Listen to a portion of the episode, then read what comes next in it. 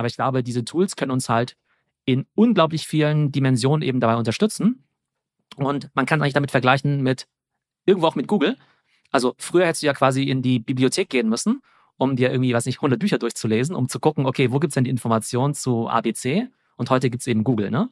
Und genauso wird der ChatGPT eben sehr viele Informationen geben, Lösungen geben, Anregungen geben. Wenn ich jetzt zum Beispiel sagen würde, hey, ich möchte ein Buch schreiben über das Metaverse, würde ich ChatGPT sagen, mach mir mal ein Inhaltsverzeichnis für ein Buch über das Metaverse und dann wird da stehen irgendwie Kapitel 1 bis 10 und dann hätte ich ja schon mal einige Ideen.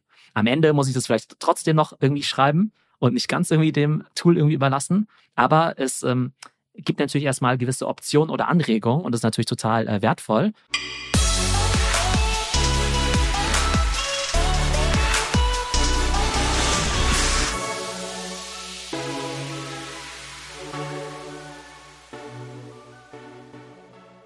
Hey, herzlich willkommen bei Digitale VorreiterInnen. Heute habt ihr sicherlich raufgeklickt auf die Folge, weil ihr gesehen habt, wir haben unseren lieben guten Freund Dr. Theo Pham mit dabei, der Doktor, dem die AI und äh, Blockchain-Menschen vertrauen. Und wir haben mal gedacht, es gibt in den letzten Wochen einen wahnsinnig großen Hype um das ganze Thema künstliche Intelligenz, Machine Learning, GPT. Und wir möchten einmal ganz entspannt durchsprechen, was muss ich jetzt wissen, was muss ich jetzt tun, welche Möglichkeiten habe ich schon jetzt im Januar 2023 zu diesem ganzen AI-Thema, welche Tools muss ich kennen, damit man sozusagen in einer guten halben Stunde ein One-Stop-Shop hat, um alles AI, ML, KI ähm, zu wissen, was dieses Jahr wichtig ist. Insofern herzlich willkommen, ähm, lieber Theo, schön, dass du mal wieder bei uns im Podcast bist. Ja, hi Christoph. Freut mich sehr, wieder mit dabei zu sein und dass wir eben schon zu Anfang des Jahres wieder eine gemeinsame Folge aufnehmen. Das äh, freut mich auch. Hm, ich würde eigentlich ganz gerne mal starten und erstmal versuchen, die, die Begriffe so ein bisschen zusammenzuführen oder zu verstehen. Manche sagen AI, KI ist natürlich einfach nur das deutsche Wort, künstliche Intelligenz, äh, Artificial Intelligence ist ja AI, ML, Machine Learning äh, ist da immer noch dabei. Gibt es da irgendwas, ist eigentlich alles nur Machine Learning oder ist jetzt gerade in den letzten Wochen irgendwas passiert, wo man wirklich sagt, das ist ja der nächste Schritt, da ist wirklich eine Intelligenz entstanden? Also tatsächlich macht es total viel Sinn, die Begriffe zu unterscheiden, weil ja zum Teil sehr synonym äh, verwendet werden, was ich irgendwie auch okay finde. Ich finde es jetzt nicht mehr so wichtig, ja immer so auf der Definition eben so, ja, auf der zu pochen. Aber ich glaube, um es einordnen zu können und um eine Struktur zu haben, könnte man eben sagen, okay, Künstliche Intelligenz ist erstmal dieses riesige Forschungsgebiet, das es ja auch schon seit über 50 Jahren gibt. Und da gibt es verschiedene Unterdisziplinen. Unter anderem eben Computer Vision, ne? also Maschinen sollen eben das sehen und erkennen, was Menschen auch sehen können mit ihren Augen. Brauchst du ja zum Beispiel für selbstfahrende Autos. Dann gibt es sowas wie Machine Learning und die meisten Anwendungen, die wir heute benutzen, ähm, TikTok Recommendation Systems, ähm, auch Alexa, Siri und so weiter, die haben meistens auch was mit Machine Learning zu tun. Und dann gibt es noch ein anderes Untergebiet, das nennt sich NLP, und zwar Natural Language Processing. Und da geht es eben darum, dass Computer eben Sprachen verstehen können, analysieren können, interpretieren können und auch selbst erstellen können. Und da gibt es natürlich noch viele andere Teilbereiche wie Robotik. Aber was wir aktuell eben sehen, ist eben die Kombination aus Natural Language Processing und Machine Learning. Das heißt, so ein Tool wie ChatGPT, dieser Chatbot, über den wir nachher im Detail sprechen werden, das ist eben eine Kombination aus der Computer kann eben Sprache verstehen und dann eben auch selbst Sätze formulieren. Das heißt, wenn ich eben ChatGPT irgendwas frage, wie ähm, was sind fünf Sachen, die ich bei einer veganen Ernährung eben beachten muss, dann kann er mir einen ziemlich sinnvollen Text dann eben zurückgeben, weil er eben über seine Natural Language Processing Fähigkeiten quasi das Internet eben ganz gut durchlesen kann. Und auf der anderen Seite eben über sein Machine Learning auch immer ständig neu dazulernt und eben auch einfach weiß, welche Wortkombinationen eben zusammengehören ja, das war jetzt vielleicht schon die lange Antwort. Ähm, aber ich glaube grundsätzlich, Oberbegriff künstliche Intelligenz, Unterdisziplinen mhm. wie Natural Language Processing oder eben auch Machine Learning. Und gerade diese beiden in der Kombination führen unter anderem gerade zu diesem großen Hype dieser neuen Tools wie ChatGPT. Ihr merkt schon, der Theo kennt sich leider aus zu dem Thema. Deswegen auch meine große Empfehlung, ihm auf LinkedIn zu folgen. Ähm, er veröffentlicht in der Vergangenheit und ganz sicher auch in der Zukunft zu diesem Thema vieles tolles Zeug. Und die zweite gute Destination, um bei Theo auf, auf aktuellem Stand zu bleiben, was er so zu sagen hat oder welche Infos er ähm, veröffentlicht, ist seine Webseite theo.net, also teo.net. Das einmal nach dieser schönen äh, differenzierten Antwort. Ich hätte äh, mal gelesen, und das fand ich relativ witzig, ähm, falls es in Python geschrieben ist, ist es ML. Falls es PowerPoint-Slides sind, dann wird über AI gesprochen. Also, dass man eigentlich eine AI so als, als den Marketing-Slogan nimmt und genau, aber hinten drin das meiste oder ganz vieles mit Machine Learning ist. Aber ich glaube, deine Antwort ist ein bisschen äh, professioneller gewesen. Aber ich glaube, das ist ein ganz guter Punkt, auf den du gerade eingehst, weil in der Tat wissen wir natürlich, ne, dass ähm, gerade Marketer oder ich sage mal Business Casper, ne? Ähm, zu denen ich ja auch gehöre, ich bin ja auch kein Programmierer, dass die natürlich viel mit Wörtern um sich schmeißen mhm. und äh, äh, dass sie viel mit Wörtern um sich schmeißen. Und dann gibt es natürlich gerade auf LinkedIn wahnsinnig viel Bullshit-Bingo und so weiter, ne? Ja. Ähm, und dann wird ja so ein bisschen gesagt, naja, aber eigentlich sind die einzigen, die sich irgendwie zu AI äußern dürfen, irgendwie echte Programmierer oder sowas, ne? Mhm. Und kann sein, dass es vielleicht in der Vergangenheit der Fall war, mhm. aber was wir heute ja auch diskutieren werden, ist, dass diese AI ja jetzt total anwenderfreundlich ist und dass jetzt eben auch Leute ohne Programmierkenntnisse ganz tolle Sachen mit AI eben kreieren können, eben einfach als Tools. Und im Zweifelsfall kann sogar ein Nicht-Programmierer, der gute Ideen hat, mit der AI coolere Sachen machen, als eben Programmierer, der aber vielleicht nicht besonders kreativ ist. Und ich glaube, das ist dann auch wieder eine neue Sache. Also von daher glaube ich, ähm, äh, in dieser neuen KI-Welt, über die wir sprechen werden, da haben auch Nicht-Programmierer durchaus ihre Daseinsberechtigung. Das ist ein super Gateway zum nächsten Punkt, nämlich eigentlich in drei Sätzen verstehen, warum jetzt gerade in den letzten sechs Wochen so viel Hype um das Thema GPT-3 oder ChatGPT gemacht wird. Ich habe ja vorhin schon gesagt, dass es künstliche Intelligenz natürlich schon seit Ewigkeiten gibt. Aber wenn natürlich nur Universitätsforscher oder Hardcore-Techies sich damit beschäftigen, dann kann das Thema natürlich nicht Mainstream gehen. Und jetzt in den letzten paar Monaten gab es eben einige Tools wie eben das Bildgenerierungstool DALI 2 oder jetzt eben auch dieser Chatbot ChatGPT, die eben extrem benutzerfreundlich sind, die man eben mit ganz einfachen Texteingaben eben bedienen kann, die dann eben ganz fantastische Ergebnisse eben rausbringen, wie jetzt zum Beispiel sehr coole Texte oder sehr coole Bilder. Und das ist natürlich extrem äh, ja, Mainstream-tauglich und deshalb geht es ja eben auch gerade so viral. Und ähm, Klar kann man jetzt natürlich immer sagen, ja, es gibt ja immer irgendwelche Trends wie, weiß nicht, Clubhouse, die dann auch für vier Wochen lang total angesagt sind. Wie bei jedem Trend müssen wir mal gucken, wie nachhaltig das sein wird. Aber ich denke, dass sich hier gerade total viel verändert, weil natürlich künstliche Intelligenz ganz viel natürlich mit der Arbeitswelt ähm, tut, ähm, unsere Produktivität ja auch total verändern kann, wir dann eben diese ganzen neuen Tools dann eben auch nutzen werden. Und da gibt es ja auch verschiedene, was nicht, Statistiken, sowas wie, ähm, wie lange hat welche Technologie gebraucht, um irgendwie ja, ja. fünf oder zehn Millionen User zu kriegen oder sowas. Ne? Und ich habe sie jetzt nicht verifiziert, aber dann heißt es mhm. ja, keine Ahnung, wie iPhone irgendwie, was nicht, 90 Tage und ChatGPT fünf Tage oder so. Ähm, aber ich glaube, insgesamt ja. kann man schon sehen, dass äh, einfach von der Begeisterung her und wie sehr sich Leute auch damit beschäftigen oder wie baff die Leute auch sind von der Technologie, das aus meiner Sicht eigentlich nur vergleichbar ist mit dem iPhone oder vielleicht zum ersten Mal Google benutzen. Also ich glaube schon, dass es ein großes Ding ist. Absolut, absolut. Und das ist auch, ähm, also dieses GPT-Thema macht mir gerade schlaflose Nächte, also aus unterschiedlichsten Gründen. Ich kann mir einfach keinen Job vorstellen, der in 18 Monaten nicht davon beeinflusst ist. Es ist wirklich unfassbar. Ähm, weißt du, woher das Wissen kommt, dass GPT oder diese oh ja, GPT-3 hat? Also wie schafft es GPT, wenn ich irgendwie sage, gib mir fünf wichtige Punkte zum Thema vegane Ernährung, wo äh, googeln die das oder woher kommt das? Also grundsätzlich ist äh, GPT ja ein sogenanntes LLM, also ein Large Language Model. Und das ist im Prinzip ein, ja, ein, ein künstliches Intelligenzmodell, das eben extrem viel liest im Internet und dann eben versucht, das Ganze zu analysieren. Und man weiß nicht ganz genau, was die öffentlichen Datenquellen sind, die es eben anzapft.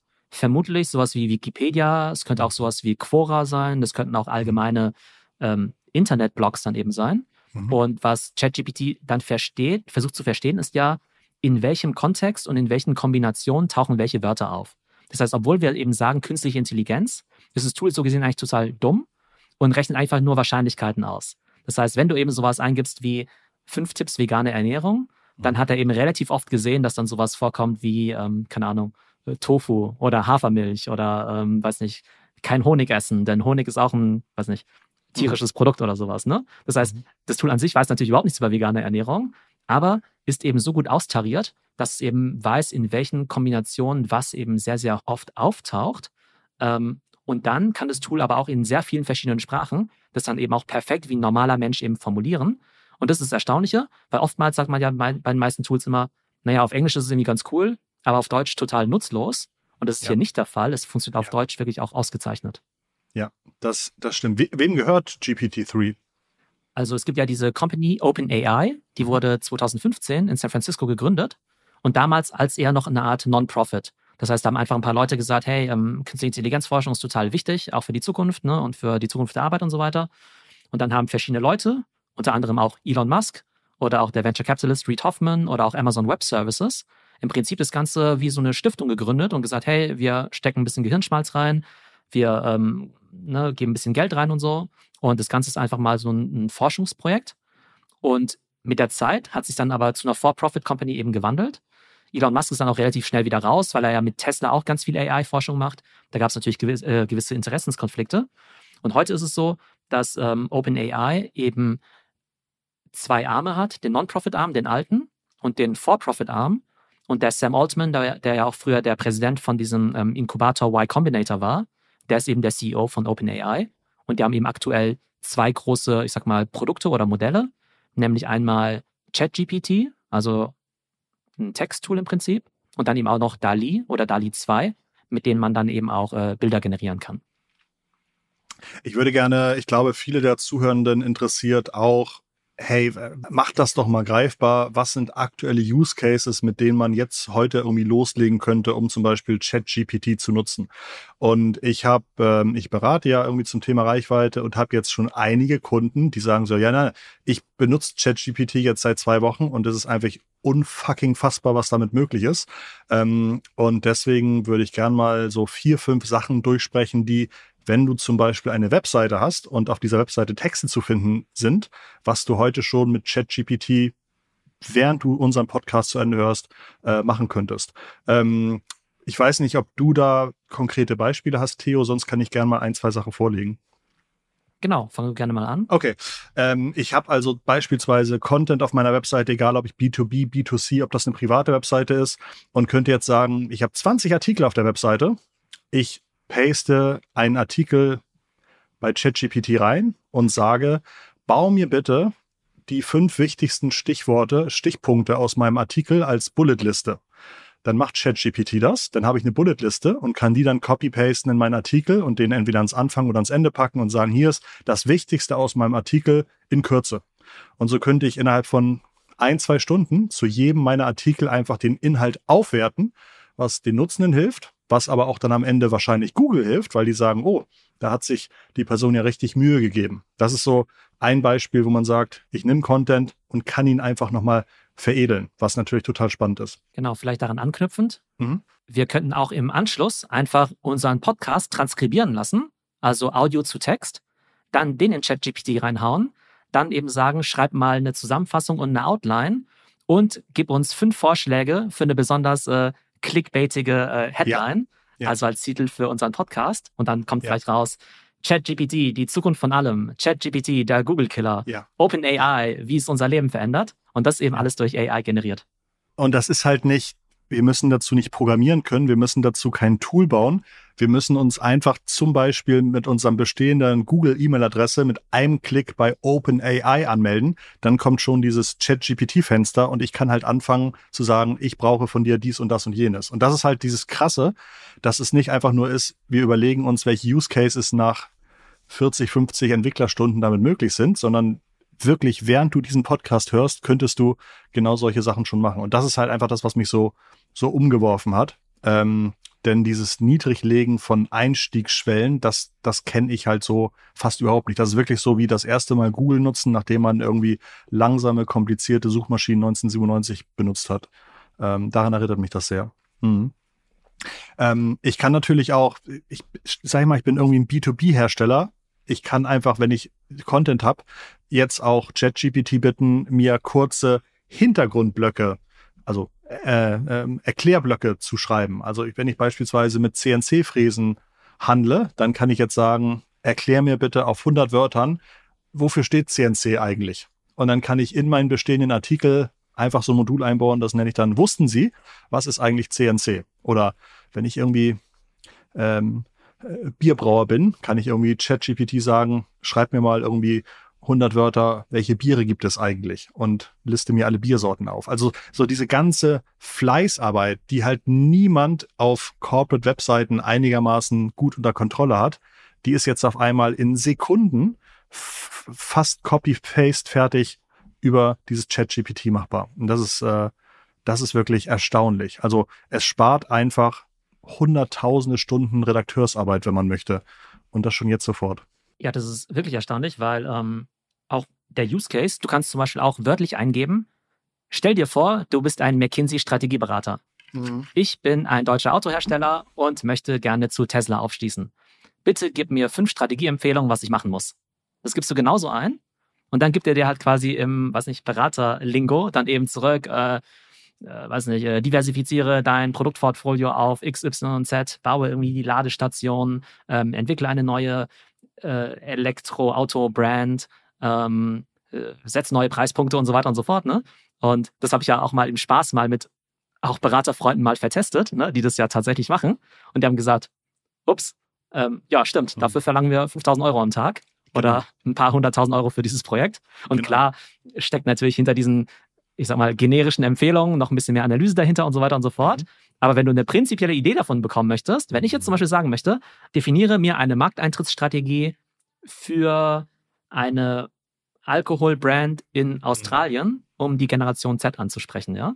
Mhm. Ich weiß heute nichts über Australien, ja, also relativ wenig. Mhm. Ich kann mir vorstellen, dass da erstmal generisch relativ viel gutes Zeug rauskommt. Und dann kann ich mir immer noch überlegen, wo ich mehr ins Detail gehen möchte. Aber die erste Antwort ist schon mal sehr, sehr gut. Das ist so krass. Das ist so krass. Ähm, man kann, genau, Werbe, ich glaube, der Schauspieler Ryan Reynolds, der ist irgendwie Mitgesellschafter bei einer Mobilfunkmarke in den USA und der hat dann öffentlichkeitswirksam gesagt, ChatGPT, mach mir mal eine Werbung. Ich bin Ryan Reynolds, mach mir eine Werbung, die mit einem Witz äh, einmal fluchen und typisch nach Ryan Reynolds klingt. Und ähm, das hat halt natürlich auch, war easy, kam ein Skript raus, das hat er einfach vorgelesen und diese Werbung ist also wirklich absolut low budget produziert, weil er einfach nur das vorliest, was ChatGPT ihm da vorgeschlagen hat, hat aber natürlich, weil das Thema gerade so ein Hype ist, eine riesen kostenlose Reichweite bekommen. Das heißt, da sieht man auch schon erste Beispiele, wie jemand mit dem Hype GPT ähm, und seiner eigenen Reichweite kombiniert, ähm, ja, auf einmal vielleicht noch ganz neue Zielgruppen erreicht, denn ich kannte vorher diese Mobilfunkmarke nicht. Vielleicht noch weil wir ja über diese Eingaben gesprochen haben. Ne? Mhm. Ähm, wir haben ja vorhin gesagt, also diese Texteingaben, wie wir das Ganze triggern. Das ist ja das sogenannte Prompten oder ja. auch jetzt dieses sogenannte Prompt Engineering. Und ja. wir haben ja vorhin schon gesagt, naja, wir sollen, wir müssen nicht programmieren können, aber es ist natürlich schon wichtig, dass du halt weißt, wie du halt diese KI halt richtig triggerst, mit welchen Keywords.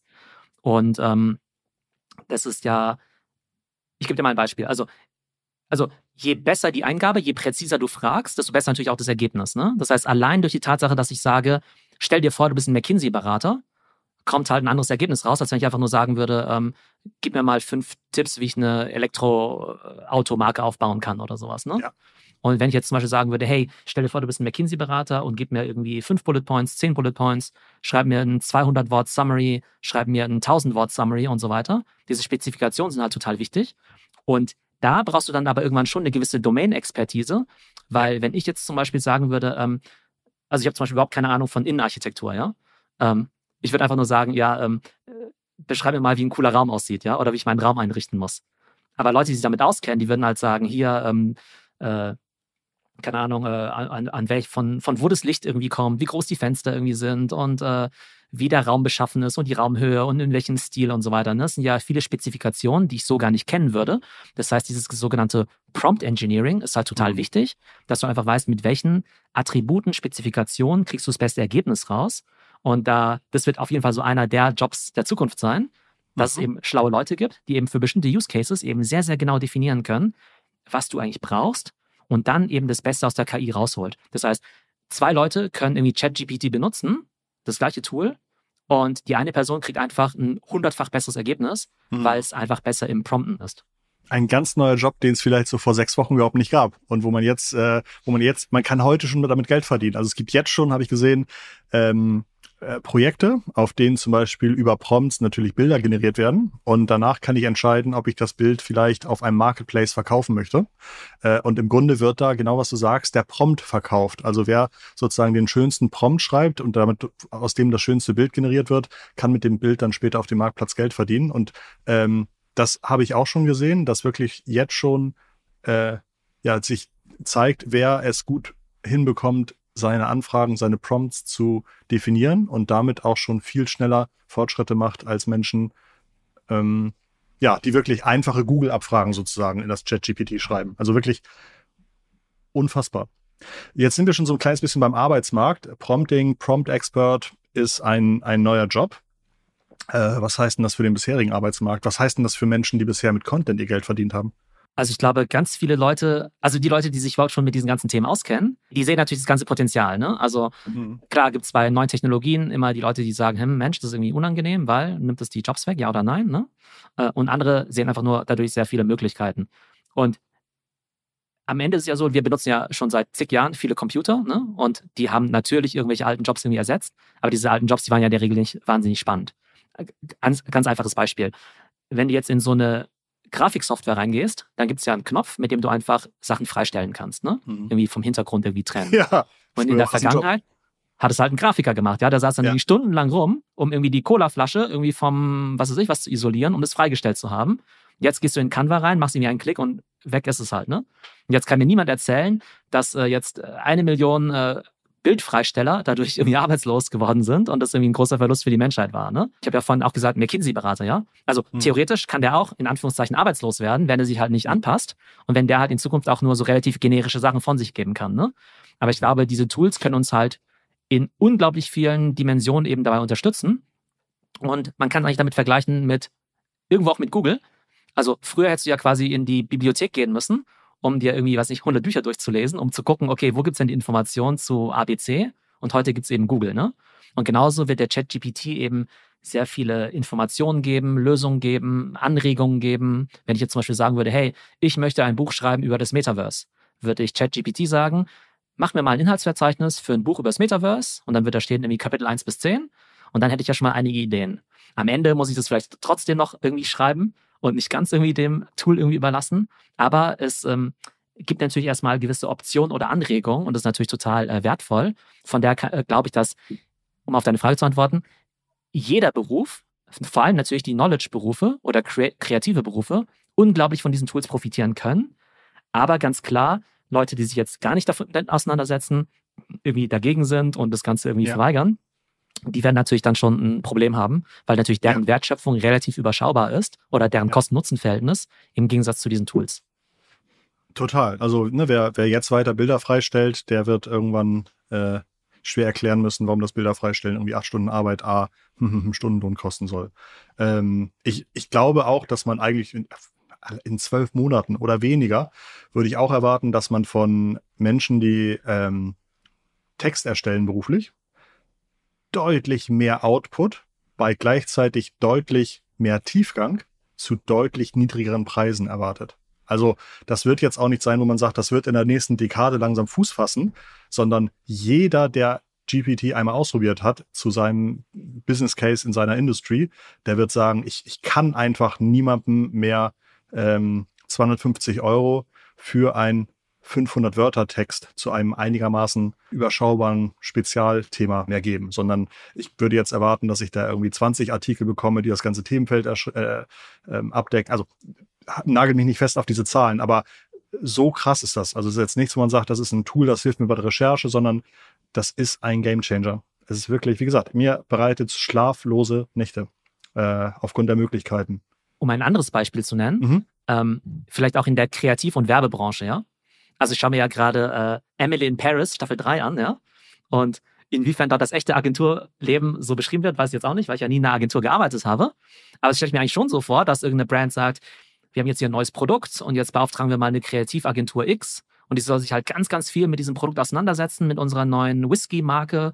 Und dann wollen wir ganz äh, geniale Copywriter haben, die sich jetzt einfach nur so einen Slogan ausdenken ähm, für unsere neue Werbekampagne und denen geben wir jetzt mal eine Million Euro dafür das diesmal bitte sehr machen, ja? Und dann kann ich natürlich auch sagen, lieber ChatGPT, ich habe eine Alkoholmarke mit der Zielgruppe Millennials und Gen Z, die sich in New York, Tokio und sonst was irgendwie aufhalten. Bitte gib mir mal irgendwie 25 Entwürfe für irgendwie eine Tagline oder sowas, ja. Dann sind diese 25 vielleicht erstmal nicht besser als die von dieser Agentur, ja. weiß ich jetzt nicht. Aber auf jeden Fall hat es 20 Sekunden gedauert und hat nicht eine Million Euro gekostet, ja. Also. Und vor allen Dingen kann ich, kann ich mit denen jetzt irgendwie zu Apinio laufen. Die machen eine deutschlandweite repräsentative Umfrage für 3.000, 4.000 Euro. Die ist dann nach ein paar Stunden oder nach einer Stunde fertig. Und dann habe ich sogar gesagt, wir haben das erstellt und haben es schon deutschlandweit repräsentativ getestet. Das ist unser Favorit. Und das Ganze kann ich jetzt auf einmal mit einem vierstelligen Budget machen. Und es hat wahrscheinlich, genau, hat wahrscheinlich ähm, äh, mehr Datengrundlage ähm, als über diese Millionen, äh, Millionenagentur. Ähm, unfassbar. Unfassbar. Wir sind jetzt bei ChatGPT 3. Da gab es wohl mal zwei, da gab es wohl mal eins. Es gibt ja auch das GPT 3 schon länger. Das ist jetzt überhaupt nichts, was erst seit Dezember gab, sondern einfach nur diese Möglichkeit, das Ganze wie ein Chat zu bedienen, ist neu. Ähm, jetzt wurde aber veröffentlicht, haltet euch fest, falls ihr GPT-3 mögt, mit 175 Milliarden Parametern, die da irgendwie drin sind, also Möglichkeiten, die, wie das irgendwie Zeug erkennt und berechnet und äh, auf Lösungen kommt, ähm, rollen wir in demnächst, vielleicht in ein paar Wochen, GPT-4 aus. Und GPT-4 hat nicht 175 Milliarden, sondern 100 Billionen Parameter. Das ist, glaube ich, 570 mal mehr Parameter, um auf Lösungen zu kommen. Ähm, und da, da, das kann ich äh, mir fast vorstellen, äh, fast, äh, kann ich mir, ist für die unvorstellbar, wie man jetzt auf einmal, dass dieses bestehende Tool, was mich so krass beeindruckt, noch einmal ums 571-fache erweitern möchte. Weißt du, was, was das bedeuten kann, was, was irgendwie, was diese Parameter bedeuten, wie man das, in welcher Dimension das irgendwie jetzt noch besser wird? Also grundsätzlich heißt das Modell ja genau ähm, GPT und davon gibt es eben dann immer verschiedene Evolutionsstufen. Und ähm, genau, es gab ja irgendwie drei und ich glaube, ChatGPT basiert gerade auf 3.5. Mhm. Und jetzt munkelt man ja nur, dass halt dieses GPT-4 ähm, halt um ein Vielfaches besser sein soll. Ich kann jetzt ehrlich gesagt jetzt auch nicht bewerten, was es jetzt irgendwie mhm. ausmacht, wenn da jetzt irgendwie 100 mal mehr Parameter sind oder 300, was es jetzt genau mhm. bedeutet. Dafür bräuchte man dann vielleicht auch unsere äh, Tech-Freunde oder wir müssen es mal GPTen, also nicht googeln, mhm. sondern GPTen, was das so bedeutet. Rollt noch nicht so ganz von der Zunge, aber vielleicht bald so das neue Wort. Ähm, aber klar, diese Tools, die werden mit jeder Generation deutlich leistungsfähiger. Ähm, das sieht man zum Beispiel auch bei viel bei diesen ähm, Bildgenerierungstools. Ja, wir haben ja viel über, ne, ja, über GPT gesprochen. Genau. Aber es gibt ja jetzt auch sowas wie DALI und DALI 2 oder ja. Midjourney 1, 2, 3, 4. Und das total, das Krasse ist halt, du gibst zum Beispiel bei diesen Bildgenerierungstools jeweils den gleichen Prompt ein, ja. Also sagen wir mal irgendwie ähm, die Hafen City bei ähm, Sonnenuntergang in einem fotorealistischen Stil, besonders cinematisch oder sowas, ne? Und dann vielleicht noch mit weiteren Spezifikationen wie ähm, äh, im Fotografiestil von, weiß nicht, Annie Liebowitz oder sowas, ne? Also keine Ahnung, ob sie jetzt auch äh, die äh, Gebäude fotografiert. Aber das wären quasi die Spezifikationen, der sogenannte Prompt. Und da stand, waren jetzt ja schon einige Elemente drin. Und dann kannst du das halt in die verschiedenen Tools, in den unterschiedlichen Generationen quasi eingeben, 1, 2, 3, 4, und siehst einfach die Unterschiede. Und dann gibt es zum Teil dramatische Unterschiede von einer Generation zur nächsten. Und ich glaube, das wird wahnsinnig spannend sein zu verfolgen, wie jetzt zum Beispiel bei GPT 3 zu 4 oder irgendwie mit Journey 3 zu 4 oder zu 5, wie stark sich da eben der Output verändert. Mhm. Ähm, aber man sieht da eben, also es ist halt nicht marginal, sowas wie 10% besser, sondern halt eher um ein Vielfaches besser. Ähm, diese weiteren Tools, also ich, ich bin gerade hängen geblieben im GPT-Thema, aber was fallen dir auch gerade vielleicht für Selbstständige, für Unternehmen, für Firmen, was fallen dir für Tools ein, die man auf jeden Fall jetzt hören musste und vielleicht auch mal eine Stunde dran spielen sollte? Also letztendlich läuft das ganze Thema, über das wir ja sprechen, ja unter Generative AI. Das mhm. heißt AI, die eben Sachen generieren kann. Und im Prinzip jede Art von Content, mit der wir jeden Tag zu tun haben, kann jetzt eben durch AI generiert oder unterstützt werden. Das heißt, wir haben Texte, wir haben Bilder, wir haben Video, wir haben Audio, theoretisch auch Games sogar, ne? Oder sogar Computercode. Das heißt, alles, was irgendwie digital ist, ähm, kann irgendwie durch AI eben erzeugt werden. Bedeutet eben, ähm, ich könnte jetzt zum Beispiel ein Skript einsprechen. Also nehmen wir an, ich würde jetzt gerne meinen Podcast auf, weiß nicht, auf äh, Chinesisch veröffentlichen, ja. Dann kann ich natürlich erstmal mein deutsches Skript dann eben auf Chinesisch übersetzen, zum Beispiel auf, mit DeepL.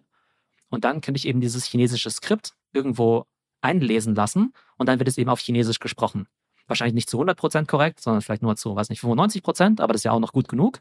Das heißt, das ist dann quasi erstmal ein Übersetzungstool und dann eben ein Text-to-Voice-Tool, dass du dann eben den Text in Voice eben umwandeln kannst. Eben mit so einer künstlichen Stimme, so ähnlich wie so eine Siri oder so eine Alexa, aber das dann eben auch in verschiedenen Sprachen. Und sowas funktioniert zum Beispiel auch schon sehr gut. Gibt es irgendwelche rechtlichen Einschränkungen eigentlich, wenn ich die, den Output, den künstlich generierten Output irgendwie kommerziell nutzen kann? Das ist jetzt natürlich schwierig für 20 Tools irgendwie zu wissen, wie da die Lizenzbedingungen sind, aber kann ich den GPT-Inhalt einfach auf meine Business-Webseite klatschen und sagen, äh, ich habe dir mal 20 neue Artikel geschrieben, lieber Kunde? Ich glaube, das ist unterschiedlich. Also prinzipiell ist es so, dass diese Software-Companies hm. wahrscheinlich immer irgendwie eine kostenlose Version haben werden und eine kostenpflichtige. Und dann werden sie wahrscheinlich sagen, okay, wenn du jetzt, äh, lieber, lieber Theo, lieber Christoph, wenn ihr jetzt hier irgendwelche Bilder erzeugt oder Videos erzeugt und ihr die nur privat nutzt, dann braucht ihr dafür nur die normale mhm. Lizenz oder das kostenlose Tool. Aber wenn ihr es irgendwie kommerziell nutzen wollt, braucht ihr die. Pro-Version oder sowas. Ne? Sowas kann ich mir vorstellen. Ähm, das ist aber noch relativ einfach zu handhaben, weil es ja einfach nur der Anbieter ist, der halt irgendwelche Versionen seiner Software quasi verkauft. Die Frage ist ja, woher kommt diese ganze Information eigentlich her? Und werden diese Leute eigentlich dafür vergütet? Das mhm. heißt, wenn jetzt irgendwie Wikipedia über die letzten 20 Jahre mhm. lang diese ganze Bibliothek aufgebaut hat oder Quora die ganze Zeit mhm. Leute holen musste, also User an Bord holen musste, um diese ganzen Fragen und Antworten zu erstellen. Stack Overflow. Und dann Chat GPT, genau, Chat, äh, genau, oder GitHub oder sowas, ne? Ja. Und dann einfach jemand daherkommt und jetzt sagt am ja. Anfang sogar noch, hey, wir sind ja Non-Profit, lasst uns das ja. bitte mal anschauen. Und dann sagen so, ah ja, äh, übrigens, wir sind jetzt irgendwie doch For-Profit dann sagt vielleicht in Wikipedia auch, äh, Moment mal, also als du non, ja. noch Non-Profit warst, fand ich es ja ganz gut, das zu unterstützen. Aber jetzt, glaube ich, muss ich mal deinen Crawler mal irgendwie sperren oder du gibst mir mal ein bisschen was von der Kohle irgendwie ab oder sowas. Ne? Also es wird eben eine ganz spannende Debatte sein. Also es ist eben nicht nur wichtig, das Verhältnis quasi zu, also zwischen uns, den Nutzern und dem Tool, sondern zwischen dem Tool und den Quellen. Hm, total. Es gab ja auch in Deutschland vor 10, 12 Jahren diese Diskussion um das Leistungsschutzrecht, wo Verlage gesagt haben, hey, Google macht ja so viel Kohle, aber eigentlich auf dem Rücken von den Verlagen, die die Inhalte erstellen. Denn ohne Inhalte hätte Google ja überhaupt keine Suchergebnisse. Ähm, und ähm, äh, unheimlich schwieriges Thema. Ich glaube, so richtig erfolgreich ist das Thema auch nicht, aber im Grunde ähm, wird es jetzt für die AI wieder das gleiche Thema geben. Denn die AI hat sich ja nichts ausgedacht, sondern hat nur auf Grundlage dessen, was im Internet irgendwie zu finden ist, Themen zusammengeführt und daraus neue fertige, zum Beispiel Texte erstellt. Ähm, ja, bin ich auch sicher, dass es da, dass da niemand mehr irgendwie Bock hat, kostenlos irgendwie neue Inhalte bereitzustellen, wenn man irgendwie das Gefühl hat, man bekommt von der Wertschöpfung nichts ab. Man hat ja auch keine Ahnung, ob das GPT jetzt irgendwie 30 Dollar im Monat kosten wird oder 10.000 Dollar. Denn die Wertschöpfung, die man damit machen könnte, würden ja auch irgendwie vier- oder fünfstellige monatliche Kosten äh, für das Tool rechtfertigen können. Genau, da habe ich jetzt auch am Wochenende mal eine Umfrage gemacht auf LinkedIn. Ne? Wie viel wärt ihr bereit dafür zu zahlen? Für eine, also nehmen wir an, ChatGPT entwickelt sich stetig weiter hm. und wandert hinter eine Paywall. Wie viel würdet ihr zahlen? Irgendwie 0 Euro im Monat, 10 Euro, 20 Euro, 30, 40 und so weiter. Da haben, glaube ich, 30, 40 Prozent der Leute gesagt, irgendwie 0 Euro. Vielleicht, weil sie den Nutzen noch nicht so ja. ganz sehen oder das denen nicht so gut gefällt. Und andere haben nur gesagt, äh, Hunderte, Tausende, ja. ja, ja. weil es quasi im B2B-Kontext vielleicht irgendwie unbezahlbar sein könnte. Aber das zeigt ja auch so ein bisschen die Diskrepanz vielleicht auch, wie stark sich vielleicht Leute damit auseinandersetzen und wie viel Nutzen die vielleicht auch daraus ziehen können. Ne? Ähm, und das finde ich eben total spannend. Aber das wäre ja wie, wenn du sagen würdest, naja, es gibt manche Leute, die nutzen noch gar keine Computer und andere sind irgendwie mega die Cracks oder sowas. Und ähm, klar, sie wirst du dann halt irgendwann ziemlich große, ich sag mal, Produktivitätsunterschiede äh, sehen. Ähm, ne? Also je nachdem, wie stark du eben diese Tools nutzt. Ähm, und vielleicht noch kurz auf einen anderen Punkt einzugehen. Du hast ja vorhin noch kurz gefragt, ähm, was kann man damit eigentlich alles noch machen? Ähm, ja. Da habe ich ja so ein bisschen sehr allgemein geantwortet. Aber im Prinzip alles, was Menschen heute in ihrem Unternehmen machen, kannst du mit diesen Tools besser und schneller machen, ja? Richtig. Du kannst programmieren, du kannst Spiele bauen, du kannst Videos bauen, ne? Weil im Prinzip, was ist eigentlich jetzt so ein. Schon. Also, und das ist halt schon, das ja? Also Krasse, also, ja. ja. Und es wird natürlich immer besser, ja. Aber wenn du dir ja. jetzt zum Beispiel so einen Kinofilm vorstellst, ja. Also früher war ein Kinofilm ja so eine Art Daumenkino, ne? Mhm. Ihr habt ja einfach quasi so ein Bild gemalt und dann das nächste Bild so ein bisschen zwei Millimeter irgendwie anders und dann nochmal mhm. zwei Millimeter. Animation anders. meinst du? Mhm. Ja, Animation, genau, ja, Animation. Da hast du ein Daumenkino gemacht und es war quasi der Comic, ja. Und im Prinzip sind ja jetzt irgendwie so 3D-Filme ja auch nichts anderes als, ne, also animierte Sequenzen. Das heißt, im Augenblick können wir mit diesen Tools nur sehr, sehr gute Bilder machen. Also die Bilder sind jetzt schon fantastisch. Die Videos, die sind noch so lala, aber es ist jetzt, man muss jetzt nicht besonders, ähm, keine Ahnung, äh, sich weit aus dem Fenster lehnen, um jetzt zu sagen, naja, so eine Sequenz, so ein Animationsfilm wie Toy Story, ne? Oder Findet Nemo oder sowas, ja? ja. In einer ähnlichen Qualität, was halt früher 100 Millionen gekostet ja. hat, zu produzieren mit den teuersten Computern und den besten Designern der Welt, dass du in Zukunft sagen kannst, lieber ChatGPT, schreibe mir eine Story, ähnlich wie Findet Nemo, aber mit einem, mit einem Salamander. Ja, und dann schreibt er mir irgendwie so eine Dings und dann sagt, und folge dabei der Hero's Journey. Und dann schreibt er mir eben dieses Skript und dann packe ich einfach dieses Skript halt irgendwo rein in so ein Animationstool und sage, ach übrigens, ähm, ich finde irgendwie folgende Farben irgendwie cool, mach's vielleicht in der Anmutung von XYZ, so wie Harry Potter, weil es ein bisschen Fantasy mit dabei sein soll und mach mir jetzt mal einen Film draus mit einer weiblichen Stimme und auf äh, Spanisch oder sowas, ne? Ähm, das wird alles früher oder später möglich sein, was halt total crazy ist, wenn du es überlegst. Und leider eher früher als später. Ja, ja. Also, ja, ja, das, wir sind da nicht mehr weit entfernt. F ja. Ich bin ein Unternehmen und habe aktuell eigentlich keine Ressourcen, mich damit auseinanderzusetzen. Was kann ich trotzdem machen, um jetzt nicht irgendwie, ähm, also was, was muss ich trotzdem machen? Kann man das überhaupt? Kann man irgendwie, gibt es da einen Tipp, wenn ich sage, Unternehmen, die eh keine Zeit haben? Also aus meiner Sicht ist es erstmal ein totales Pflichtprogramm. Standardplatzgelaber, das also alles ist irgendwie Pflichtprogramm, LinkedIn ist Pflichtprogramm, Social Media ist, also irgendwie ist immer alles Pflichtprogramm, aber dieses eine Mal bin ich leider total bei dir. Es ist Pflichtprogramm. Mhm. Ja, genau. Also ein Pflichtprogramm, nicht nur aus der, aus dem Internet drüber zu lesen, mhm. über ChatGPT, sondern sich halt wirklich ein paar Stunden damit auseinanderzusetzen ähm, und auch diese Tools dann eben zu verstehen und zu erlernen, weil ich glaube, das nicht zu können, wird bald so sein, wie kein Computer bedienen zu können oder sowas, ja. Also ich glaube, so mhm. weit reichen es eben diese Implikationen. Easy. Und ja ja, genau. Und ich glaube, du, und wenn du es halt nicht selbst benutzt, dann siehst du halt weder den Nutzen noch die Implikation. Ne? Genau. Ne? Und die Implikation kann ja immer in beide Richtungen gehen. Das könnte ja bedeuten, im positiven Sinne, ich kann mit meiner, mit meinem kleinen Team, bestehend aus fünf Leuten, jetzt auf einmal unfassbare Dinge machen, von denen ich irgendwie noch nie geträumt hätte. Oder umgekehrt, äh, wenn ich es irgendwie verpenne, dann kann ich als 500-Mann-Unternehmen von so einem Fünf-Mann-Unternehmen plötzlich irgendwie total äh, überholt werden, weil ja. die alles halt irgendwie tausendmal so schnell machen kann, ja. Aber ja. Beispiel, nehmen wir mal an, bist ein kleines Unternehmen und sagst, Mensch, ich wollte doch schon immer Content machen und internationalisieren und so weiter und so fort, aber es ist ja alles so teuer und wir haben doch niemanden in Spanien und die Übersetzer sind so teuer und wir können ja keine spanischsprachigen Kollegen einstellen und so weiter, ne? Da werden die, diese Tools natürlich dramatisch dabei helfen und vielleicht kannst du jetzt plötzlich irgendwie ins Ausland expandieren, was vorher irgendwie unmöglich gewesen wäre. Oder du sagst halt, naja, irgendwie, wir wollten ja schon immer Content machen, ähm, aber wir haben halt niemanden, der kameratauglich ist. Na ja, gut, dann baust du halt irgendwie so einen Avatar, so einen virtuellen Influencer und fütterst den einfach mit guten Skripten und schon hast du halt irgendwie deinen ähm, virtuellen Ambassador oder sowas, ne? Oder deinen ja. Influencer. Das ist jetzt halt alles mit Hausmitteln ziemlich gut möglich. Oh Mann, oh Mann, oh Mann. Das geht jetzt auch schon in dieses Thema Geschäftsmodelle für findige Entrepreneure. Also wo könnte ich jetzt ganz schnell, weil ich habe letztes Jahr mehr Geld ausgegeben, als ich wollte, äh, wo kann ich jetzt ganz schnell mal ein paar zigtausend Euro Gewinn machen, solange es da jetzt diese Landrush-Phase gibt? Ähm, fällt dir da irgendwas ein? Also es gab ja dieses ähm, Tool äh, Lenser AI, das war ja vor ein paar Wochen eben ganz beliebt. Und damit konntest du ja quasi diese cool aussehenden Avatare von dir selber eben erstellen. Ja. Und das hat ja so funktioniert, dass du einfach Bilder von dir selbst hochgeladen hast, irgendwie zehn Selfies. Ja. Und dann hat der quasi coole Bilder von dir gemacht im Cartoon-Stil, im Anime-Stil. Für, für 9 Dollar, äh, 9 Euro oder so, ne? Genau, ja. Und das hat dann natürlich, ist natürlich so viral gegangen und dann haben wir halt in kürzester Zeit, ähm, keine Ahnung, hat das Unternehmen irgendwie pro Tag irgendwie, was nicht, Millionen von Dollar an Umsatz gemacht, ne? Ja. Also es gibt natürlich so opportunistisch gesehen natürlich immer so Phasen, wo du sagst, hey, das ist irgendwie total hot. Und da, Die haben doch wahrscheinlich auch keine eigene AI gehabt, sondern über eine API das einfach weitergereicht, oder? Ja, genau. Also wir haben ja vorhin schon diese Modelle ja irgendwie erwähnt, wie DALI, G GPT und so weiter. Und manche davon haben, manche davon sind Open Source Manche davon bieten eine Schnittstelle an. Also Open Source bedeutet ja einfach jeder kann das eben benutzen. Mhm. Ähm, andere haben eine bezahlte Schnittstelle. Das heißt, du könntest jetzt eben jemand sein, der sagt, okay, ich bin jetzt ein Tool, das äh, Texte für Anwälte erstellen kann. das Basis-Sprachmodell, was drunter liegt, ist meinetwegen irgendwie schon GPT-3.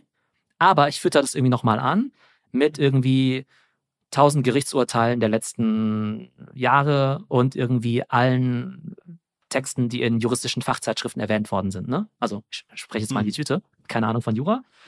Und da kann es aber schon sein, dass halt durch die Anreicherung der GPT-Texte mit diesen Texten halt nochmal ein ganz neues Datenset entsteht, was halt total spannend ist. Und es da vielleicht nochmal irgendwelche Prompts gibt, ja. Dass du vielleicht schreibst, hey, äh, erstelle mir eine weiß nicht, eine äh, Mandantenverteidigungsstrategie, ja. die einem konservativen Richter in den USA gut gefallen würde oder sowas, ja? Oh oder Gott, argumentiere ja. Mhm. nach dem BGB, bla oder sowas, mhm. ne, in dem in dem Stil. Oder schreib mir ein Gutachten. Oder wie müsste ich jetzt eine Patentbewerbung schreiben fürs Europäische Patentamt für Consumer Electronics oder sowas, ne? Also ja. so ein das Zeug irgendwie, so ja und da kannst du so geile Sachen ja. damit machen. Und irgendwelche Leute, irgendwelche findigen Leute, vielleicht sollten wir das mal direkt im Anschluss machen, anstatt hier immer nur so zu podcasten, ne?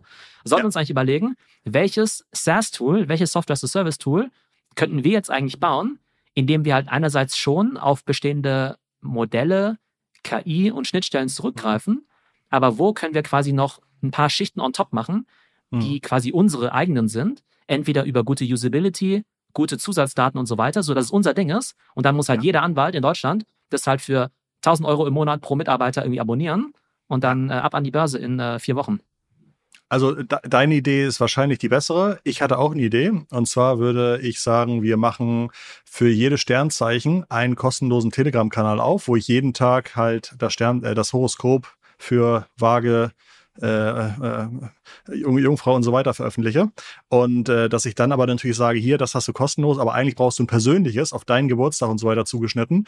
Und für 9,99 Euro im Monat schicken wir dir jeden Tag ein kostenloses Tageshoroskop an deine Telegram-Adresse. Und das kann, also das kann man, glaube ich, mit einem Entwickler zusammen äh, laufen lassen, dieses System. Und hätte die Freude, dass ich ab sofort einfach mal eben so aus der KI generierte Horoskope verkaufen könnte. Und ich habe in der Vergangenheit mal mit so Horoskope-Unternehmen zusammengearbeitet äh, und habe gesehen, wie viele Menschen halt doch echt Geld ausgeben für Tageshoroskope. Ähm, das wäre vielleicht auch ein äh, wahrscheinlich eine Software, die in weniger als einer Woche programmiert wäre. Und dann geht's nur darum, äh, möglichst viele Leute zu Abos zu konvertieren. Also definitiv, aber auch sowas wie zum Beispiel, ähm, ich sag mal so Coaching oder Therapie, ja. Also, mhm. ne, also wir wollen jetzt also nicht, nicht um den äh, echten, äh, mhm. also ich weiß es schon, äh, ne, also nicht um den echten Therapeuten oder Coaches jetzt zu nahe zu treten. Die haben natürlich eine jahrelange Ausbildung gemacht, ne, und so, ne. Die, da steckt natürlich deutlich mehr dahinter. Aber wenn ich einfach mal so was Generisches eingeben möchte, wie zum Beispiel, ähm, äh, weiß nicht, ähm, ähm, meine Kinder haben irgendwie Lernschwierigkeiten und ähm, Kinderstuben reinkriegen. Ja, genau. Oder ähm, meinetwegen, äh, weiß nicht, Partnerschaftsberatung oder sowas, ja. Irgendwie, ja. weiß nicht, mein Partner ex, arbeitet ex zu viel. Mhm. Ja, mein, mein Partner arbeitet zu viel und ähm, äh, weiß nicht, äh, warum, warum macht er das oder sowas, ne? Und dann kommt dann irgendwie so zurück, ah ja, der, der, der Grund, weshalb Ihr Partner zu viel arbeitet, könnte sein, äh, finanzielle Gründe, äh, Selbstbestätigung, Karrieredrang und so weiter und so fort. Ne? Also nochmal ein bisschen besser ausformuliert. Ähm, und was kann man dagegen machen? Und dann kommt halt irgendwie so zurück, naja, irgendwie reden Sie über Ihre gemeinsamen Vorstellungen für, weiß nicht, Arbeit und äh, Familie und so weiter. Ne? Ähm, das hört sich jetzt erstmal generisch an, aber die Antworten sind schon ziemlich gut, ja. Und mhm. ich glaube, viele von diesen Antworten sind sicherlich besser als, sagen wir mal, von schlechten Coaches oder von schlechten Therapeuten. Mhm. Ähm, und ich glaube, dass man da halt einerseits, und das Coole ist ja an diesen Dingern, ähm, das ist ja ein Chatbot, das ist ein Chat, das ist ein Gespräch. Das heißt, es ist nicht eine isolierte Suchanfrage, wie jetzt zum Beispiel bei Google, dass du sagst, okay, jetzt habe ich das eine gegoogelt, dann google ich das nächste, sondern ich kann zum Beispiel sowas schreiben wie, mach mir mal irgendwie einen Plan für eine vegane Ernährung. Und dann kommt irgendwie ein riesig langer Text zurück. Und dann schreibe ich als nächstes, kannst du es mir einfach ausdrücken oder kannst du es hm. irgendwie kürzer sagen? Und dann kommt es halt wieder zurück, ne? weil er sich halt auf das Gespräch bezieht. Und dann könnte ich sagen, naja, aber was ist, wenn ich glutenfrei leben möchte? Und dann werden halt von den zehn Tipps halt nur noch irgendwie fünf rausgegeben oder so. Das ist halt so ein richtiger Dialog, ja. Und genau diese Art von Dialog hättest du ja auch mit einem Coach oder Therapeuten. Also ich habe es auch schon mal, mal, mal irgendwie durchgespielt. Das macht zum echt total Spaß und das könntest du auch so als Journaling benutzen, wenn mhm. du einfach mal selbst mit dir reflektieren möchtest. Ne? Nehmen wir an, du hast jetzt irgendwie keinen Coach und mhm. möchtest irgendwie sagen, oh, ähm, ich bin Theo, jetzt ist 2023, ich möchte wissen, wo ich mit meinem Content hin möchte für dieses Jahr. Ich habe einen TikTok, einen Podcast und einen Blog. Was soll ich machen? Ne? Und dann wird er mir halt irgendwie auch geben, ah, ne, überleg doch mal, was am wichtigsten ist, wo, was dir am meisten Spaß macht und so weiter, ne? Und womit du am besten deine Business-Ziele erreichen kannst. Also der, dieser Dialog ist einfach extrem gut. Leider ja. Ah, absolut, absolut. Hm, ich glaube, wir müssen ein bisschen zum Ende kommen. Haben wir irgendwas Spannendes vergessen, was wir noch unbedingt kurz ansprechen müssen? Ich glaube, dass es hier einen richtigen Startup-Boom geben wird in ja. den nächsten Jahren. Landrush-Phase. Genau, ja. Alle wollen jetzt da mitmachen. Wird natürlich extrem viel Schrott dabei sein, ja, also klar. Ähm, aber die, also viele Companies, also viele VCs investieren jetzt natürlich in den Bereich. Ähm, wir haben ja vorhin über OpenAI gesprochen. Microsoft war ja so schlau und die haben ja schon vor drei Jahren eine Milliarde rein investiert. Und jetzt wollen sie nochmal 10 Milliarden nachschießen. Ne? Und damit sind sie halt quasi, naja, damit haben sie das Ding nicht, nicht quasi gekauft, ne? aber sind natürlich Drittel, da extrem eng mit denen ne? verwoben. Mhm. Und das Spannende ist natürlich, dass sie dann sagen, okay, wir integrieren jetzt ChatGPT in Excel, in Office, in PowerPoint, in all unsere Tools, in Teams und so. Und dadurch wird halt jedes dieser Tools halt nochmal mächtiger. Also wird total spannend sein, eben zu sehen, äh, weil du könntest halt sagen, naja, OpenAI, was ist eigentlich deren Geschäftsmodell? Und selbst wenn sie jetzt für ChatGPT irgendwie 20 Dollar im Monat verlangen würden, wie groß kann es eben wirklich werden? Ne? Cool, dann wird es irgendwie eine 5 Milliarden Company, super. Ähm, aber in den Händen von Microsoft, die halt eine 2 Trillion Dollar Company sind, wenn die, deren Produkte dadurch, weiß nicht, 10, 20 Prozent besser würden, wie auch immer, dann kann vielleicht Microsoft einer, von einer 2 Trillion Dollar Company zu einer 4 Trillion Dollar Company werden. Und von daher sind es halt für die Peanuts, da jetzt eben so diese 10 Milliarden zu investieren. Von daher wird es einen gewissen, äh, hört sich ein bisschen martialisch an, aber einen gewissen Arms Race geben, auch zwischen Google und Microsoft und Apple und all diesen Companies, weil äh, so ein Google, die kommt sich ja gerade ein bisschen vor wie die Deppen, weil die eigentlich ja prädestiniert dafür sind, so ein Tool auf den Markt zu bringen. Und die sagen ja so ein bisschen hinter vorgehaltener Hand, naja, können wir ja auch alles und können wir eigentlich viel besser, aber wir wollen es halt noch nicht veröffentlichen, weil es halt noch nicht perfekt ist. Und so ein kleines Startup wie OpenAI, die können natürlich auch so ein, in Anführungszeichen, ein schlechtes Tool rausbringen, aber wir als Google, wir müssen da schon eine bessere Version haben. Und es kann halt ja. total sein, dass eine super, super Company wie Google mit den klügsten Köpfen der Welt jetzt eben ja. auch disrupted wird durch so einen neuen Ansatz. Und von daher müssen sie sich auf jeden Fall was einfallen lassen. Denn ganz ehrlich, wird ja wahrscheinlich auch so gehen, ne? Wenn ich jetzt was zu einem Thema wissen möchte und recherchieren möchte, da habe ich keinen Bock, von Google nur diese zehn Links ausgespuckt zu bekommen, ja. dann auf diese zehn Links draufklicken zu müssen, mir dann selbst irgendwie einen Reim draus machen zu müssen, was davon jetzt irgendwie sinnvoll ist, ja. sondern als First Best Answer nehme ich halt das ChatGPT-Ergebnis und wenn ja. ich halt der Meinung bin, ich will da tiefer gehen, dann kann ich immer noch googeln. Aber dieses alte Modell von Google mit diesen zehn Links da, das kann aus meiner Sicht in der Form keine Zukunft haben. Oh, mein Herz blutet. Du hast total recht. Theo, vielen, vielen, vielen, vielen Dank. Ich, also ähm, ich fand das sehr wertvoll. Ich hoffe, die Zuhörenden fanden das auch toll. Wer weiterhin zuhören möchte bei meinen unfassbar tollen Podcasts mit meinen wahnsinnig umwerfenden Gästen, der soll bitte bei mir abonnieren und das nächste Mal wieder reinschalten, wenn wir die nächste Folge veröffentlichen. Aber wer zu diesem ganzen AI, E-Commerce, Digital Thema weiter up to date bleiben möchte, der kann natürlich auch gern mal bei Theo zuhören und reinklicken und folgen und so weiter. Ich würde sagen, damit verabschieden wir uns und freuen uns, falls ihr nächste Woche wieder reinhört. Das war jetzt Digitale VorreiterInnen, dein Podcast zur Digitalisierung von Vodafone Business. Ich habe gesprochen mit dem lieben Dr. Theo Pham. Ähm, mir hat viel Spaß gemacht. Tausend Dank, Theo. Und ich würde sagen, wir verbleiben mit ganz lieben digitalen Grüßen von Theo und Christoph. Ciao, macht's gut.